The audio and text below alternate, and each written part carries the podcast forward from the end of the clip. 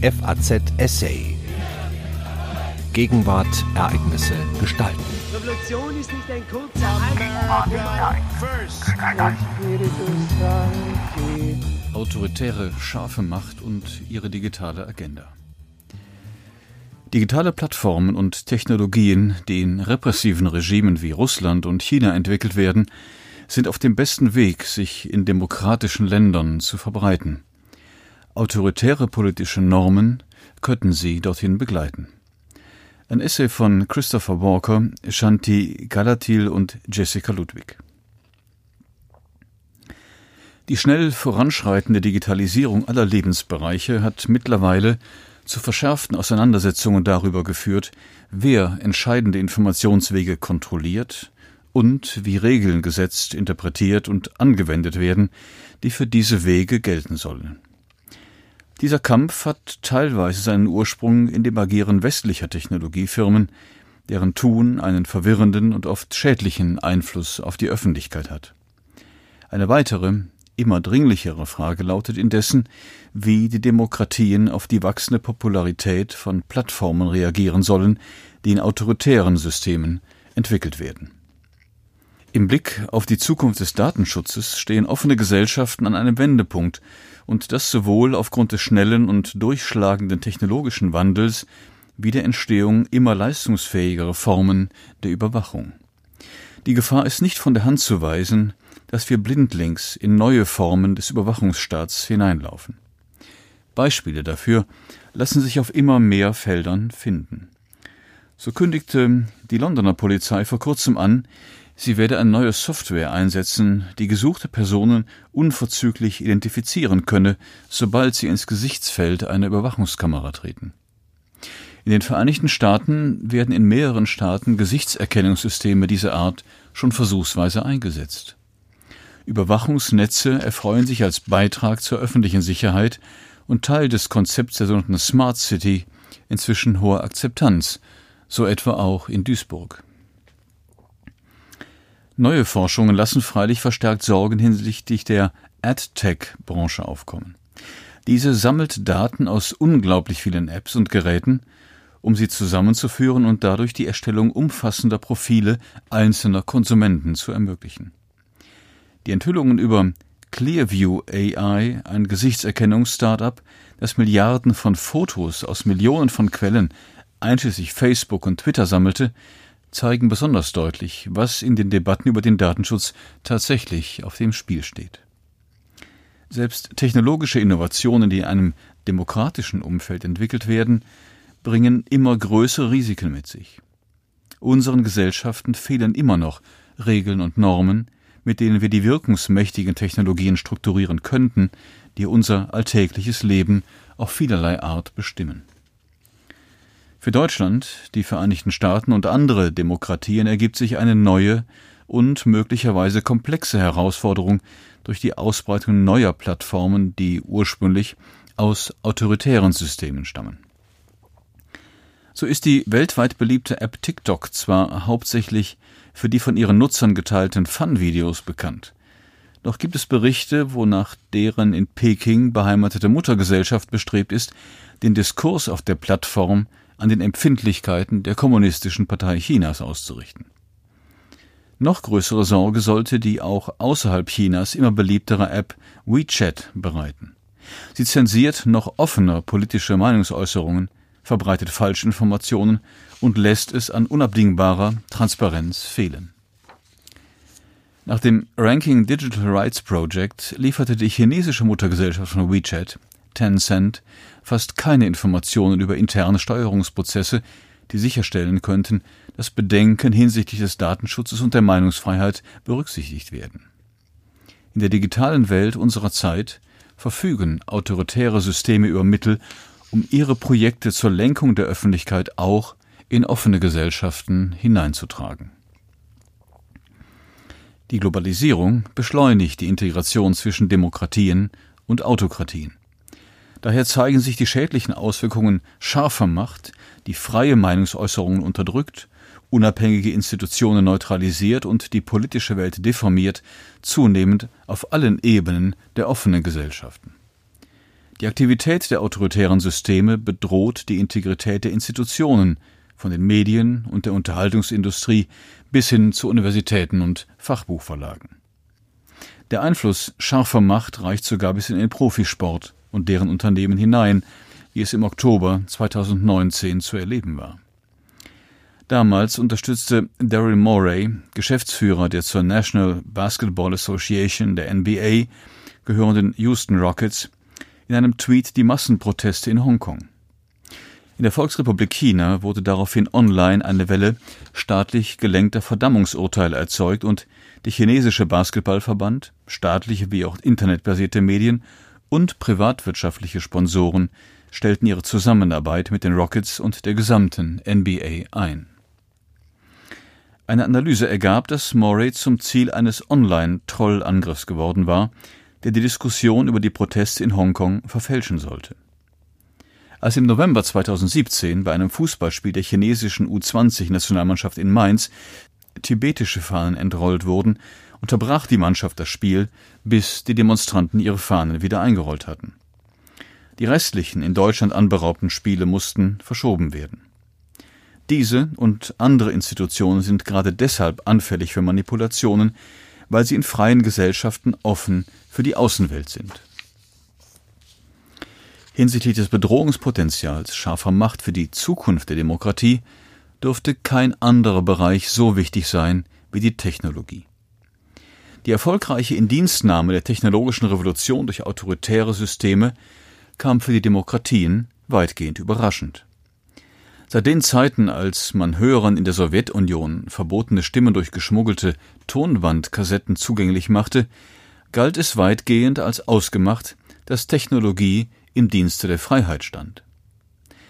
Als das Internet und die zugehörigen Technologien sich im frühen 21. Jahrhundert ausbreiteten, glaubten viele, autoritäre Regimes seien nicht in der Lage, mit deren politischen Auswirkungen fertig zu werden. Allgemein war man der Auffassung, dass die Ausbreitung der Informationstechnologie dazu führen werde, dass sich abgeschottete politische Räume öffneten und zugleich demokratische Normen weitervermittelt und gestärkt würden. Als jedoch diese Informationsrevolution in das Zeitalter der sozialen Medien und des maschinellen Lernens eintrat, kamen immer tiefere Formen wechselseitiger technologischer Abhängigkeit zwischen Demokratien und autoritären Regimen ans Licht, und das mit Folgen, die man nicht vorausgesehen hatte. In vielerlei Weise förderte die neue Technologie tatsächlich den freien Informationsfluss in autoritären Ländern und ermöglichte neue Formen des Ausdrucks, der Mobilisierung und einer Verbesserung der politischen Verhältnisse, die keinesfalls gering geschätzt werden dürfen.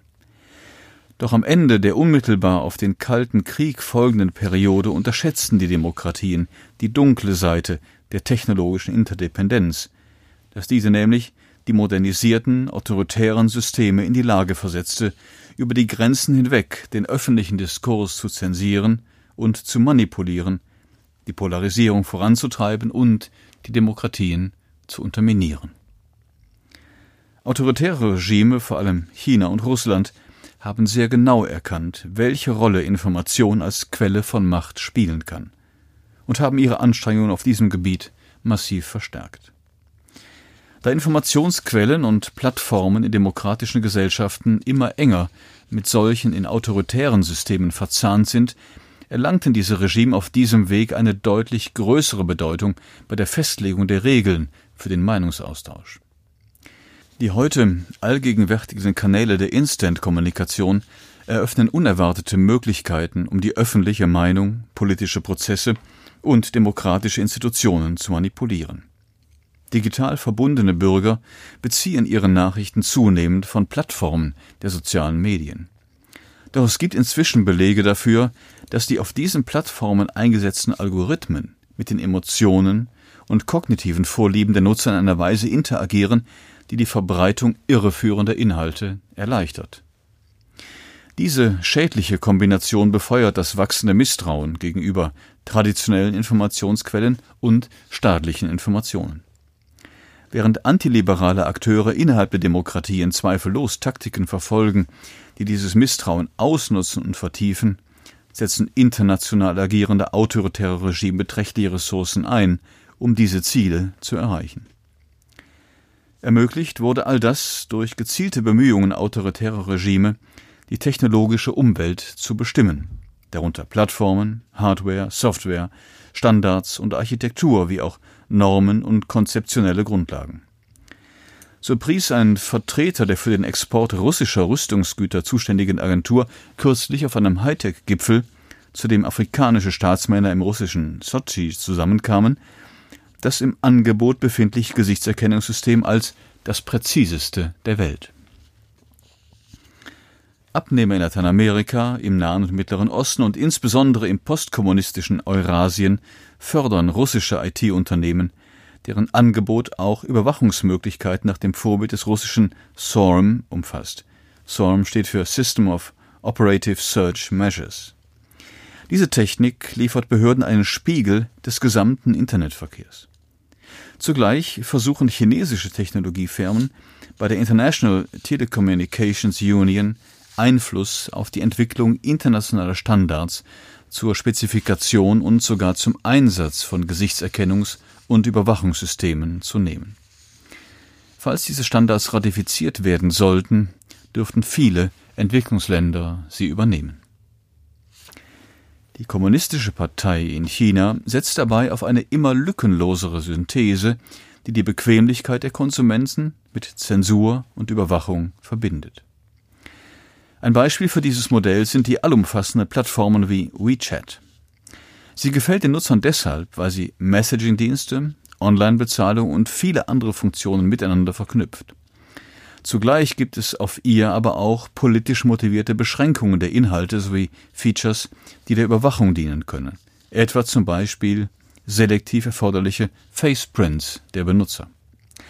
Dieses bislang vor allem in China eingesetzte technologische Modell wird zunehmend auch auf andere Gesellschaften zugeschnitten, und zwar im Rahmen des außenpolitischen Vorzeigeprojekts der chinesischen Kommunisten, der neuen Seidenstraße. Der Einparteienstaat tätigt langfristige Investitionen in sein Überwachungsarsenal und verfeinert seine Werkzeuge, um die Bürger in Tibet und anderswo unter Beobachtung zu halten. Nirgendwo zeigt sich die Entschlossenheit der kommunistischen Partei, die Grenzen des Überwachungsstaates auszudehnen, derzeit deutlicher als in der autonomen Re Region Xinjiang-Uigur, die inzwischen tatsächlich zu einem technologischen Polizeistaat geworden ist.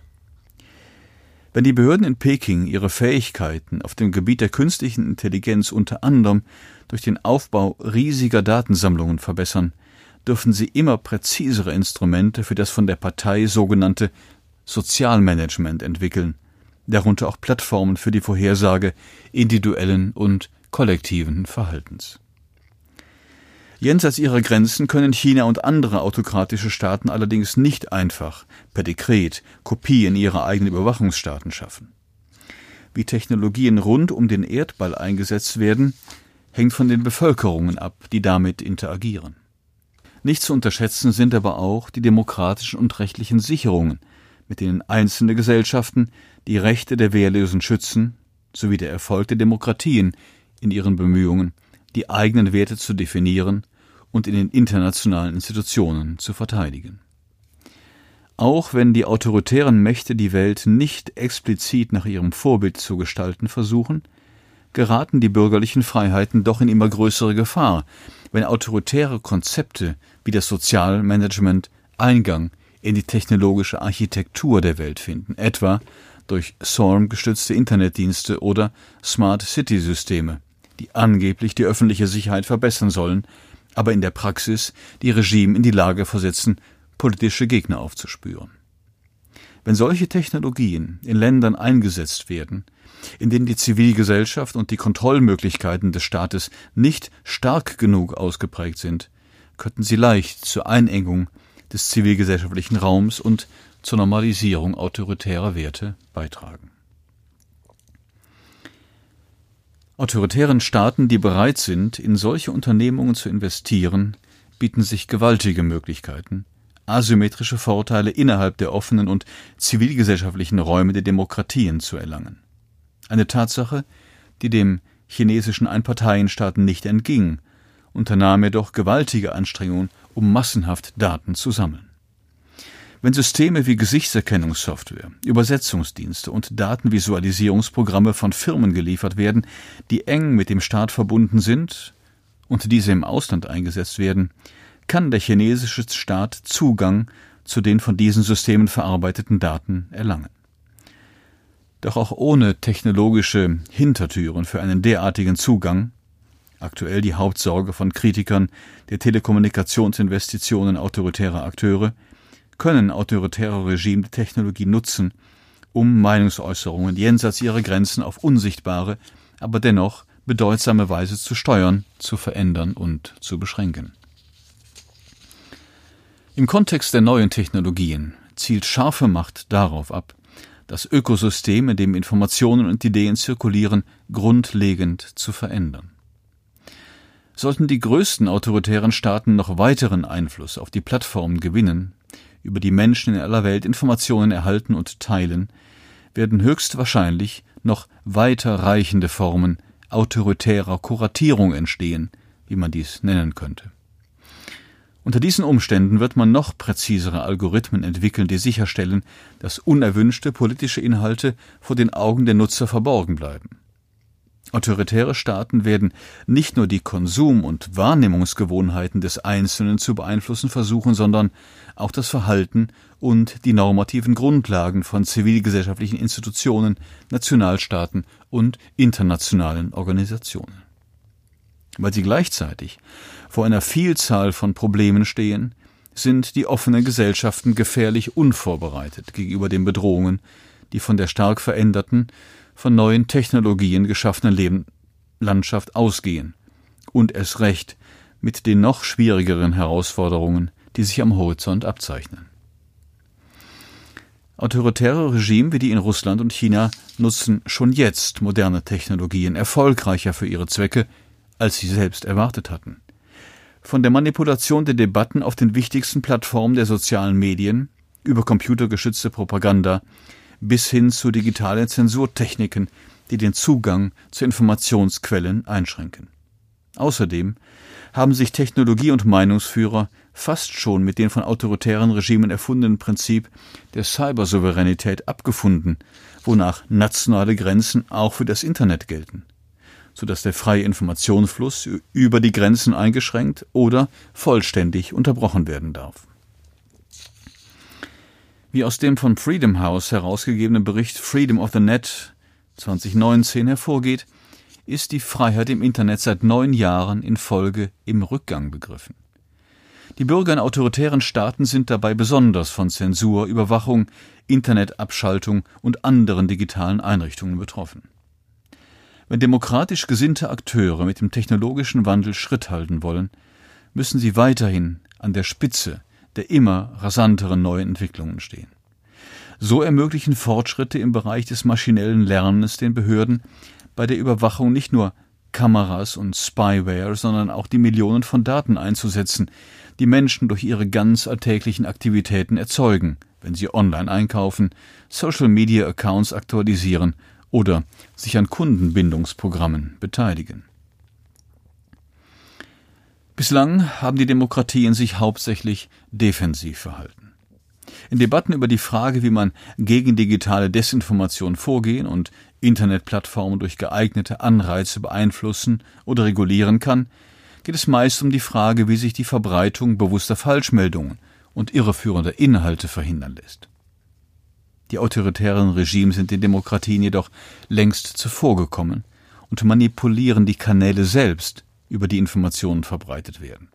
Eine Strategie, mit deren Hilfe sie unbemerkt verhindern können, dass bestimmte Tatsachen, Ideen und Sichtweisen überhaupt im öffentlichen Raum erscheinen.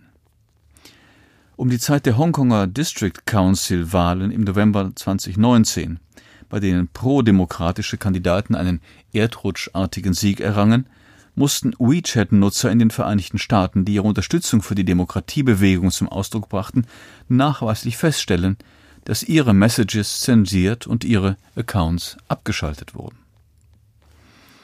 Die umwälzenden Veränderungen in den Informationslandschaften erfordern neue Ideen auf Seiten der offenen Gesellschaften.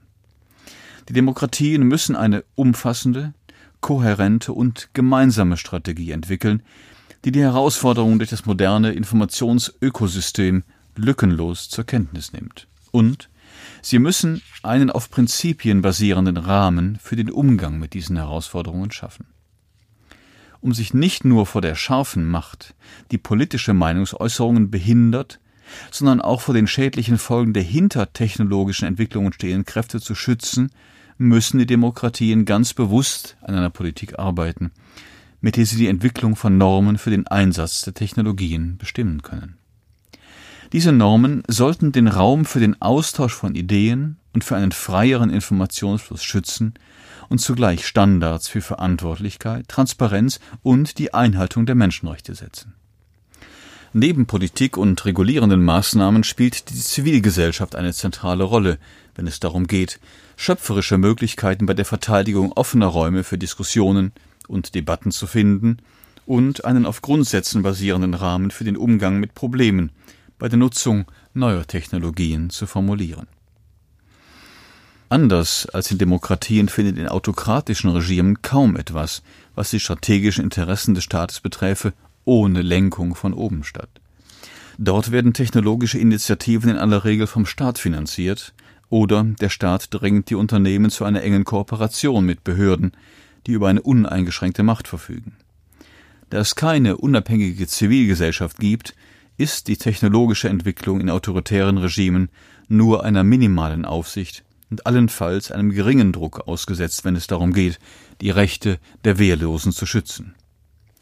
Wenn Plattformen, die in solchen repressiven Umgebungen entwickelt werden, in demokratischen Ländern Verbreitung finden, ist es möglich, dass autoritäre politische Normen sie dorthin begleiten. Die Demokratien und ihre Zivilgesellschaften stehen allerdings nicht vor der Wahl, entweder die Ausbreitung solcher in autoritären Regimen entwickelten Technologien zu verhindern oder die demokratische Integrität westlicher Plattformen zu stärken. Diese Aufgaben sind vielmehr zwei Seiten ein und derselben Medaille und müssen gleichzeitig bewältigt werden. Sollten autoritäre Standards mit der Zeit immer weitere Verbreitung finden, würde der Raum für unabhängige und glaubwürdige Information weiter schrumpfen. Die Demokratien, in denen es diesen Raum gibt, aber auch die Aussichten auf demokratische Fortschritte anderswo würden Schaden nehmen. Nur mit einem erneuerten Einsatz für demokratische Werte können die demokratischen Gesellschaften etwas gegen diese verstärkten autoritären Strömungen ausrichten. Sie hörten einen Essay von Christopher Walker, Shanti Kalatil und Jessica Ludwig. Christopher Walker ist Vice President for Studies and Analysis am National Endowment for Democracy. Shanti Kalatil ist Senior Director des International Forum for Democratic Studies am National Endowment for Democracy und Jessica Ludwig arbeitet als Senior Program Officer für das Forum. Der Essay wurde übersetzt aus dem Amerikanischen von Michael Bischof. Am Mikrofon verabschiedet sich Daniel Deckers. FAZ Essay. Ereignisse gestalten.